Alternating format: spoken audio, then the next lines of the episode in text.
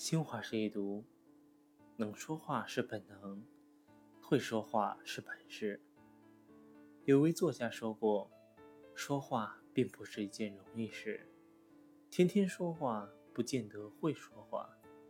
许多人说了一辈子，没有说好过几句话。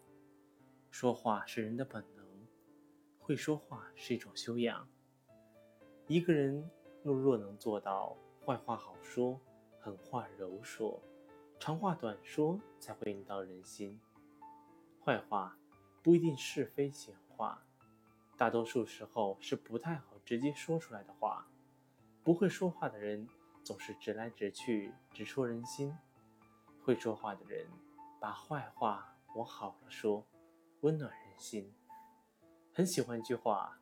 好话要说好，不好的话要好好说。意思是，好话要表达好，不要说差了；不好的话更要好好表达，不要对别人造成伤害。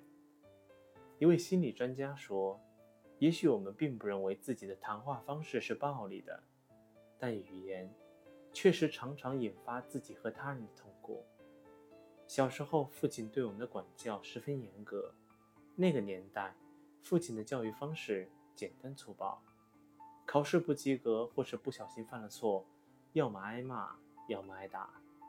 在我们记忆中，他放出来的都是狠话，比如“再不及格，我绝不轻饶你。”那时候我特别羡慕邻居，他即便一连几次考试不及格，也不会被父母责怪或打骂。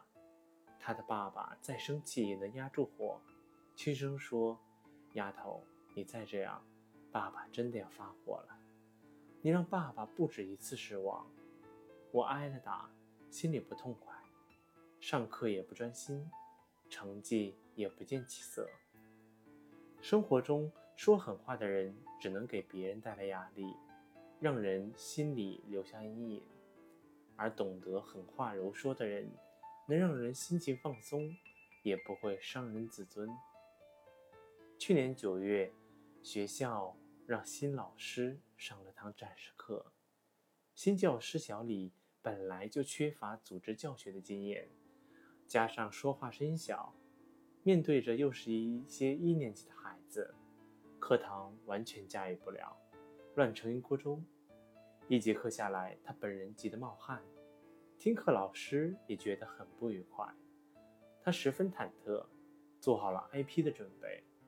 在所有老师都差评的情况下，校长只说了这么一句话：“小李老师，就目前看来，家长把孩子放在你的班上，可能都不太放心。你必须尽快的做出改变。我这样说，你可以接受吗？”校长的一番话让小李心情放松了不少。他本以为听到的会是更难听的评价，或者是被辞退。会说话的人，把差评的话委婉的说，把狠话柔软的说，不会给人心里蒙上阴影，会给人信心和鼓励。说话不在于多少，而在于切合时机，抓住关键，一语道破。生活中很多人不注意说话的时长，一个电话，一次视频，可以聊几个小时。真的浪费时间，当时不知不觉，可能过后才想起还有重要的事给耽误了。最近妹妹跟我分享了一件愉快的事，自从疫情以后，他们公司的会议精简了不少，一周最多一次视频会，而且每次会议时间不会超过半个小时。每位领导发言简单，言语精炼，其中有几位领导的发言。直接精简到一二三，废话不说，长话短说的会议风格让全体员工高兴不已。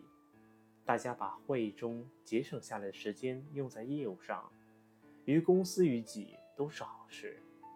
生活中很多人太喜欢绕弯子，东拉西扯说了一堆，才勉强进入主题。废话连篇，只会耽误别人的时间。长话短说。才让人没有负担，心情愉悦。一位作家说：“一个会说话的人，总是心胸和视野最开阔的。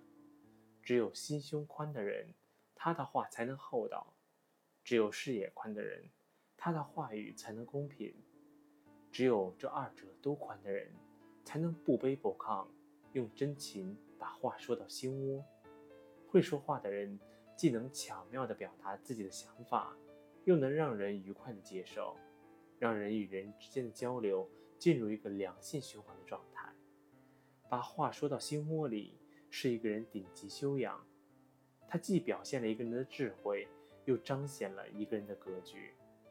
坏话好说，不扎人心；狠话柔说，给人信心；长话短说，让人舒心。